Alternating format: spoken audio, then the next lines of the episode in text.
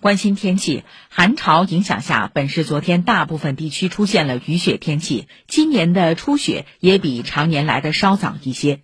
气象资料显示，上海常年平均初雪日是一月九号，历史最早出现在二零零九年十一月十九号。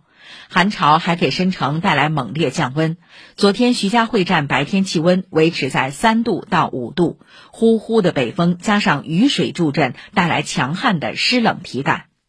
市气象局首席服务官乌瑞介绍，本市今天天气与昨天类似，因有时有小雨或小雨夹雪，风力较昨天有所减小，偏北风四到五级，沿江沿海地区阵风有六级，全天气温在三度到七度。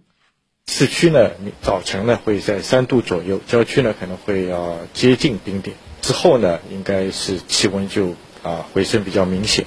呃，最高气温可能可以回升到十度以上。现在来看呢，应该说按照气温的这个标准呢，该是很有可能已经入冬了。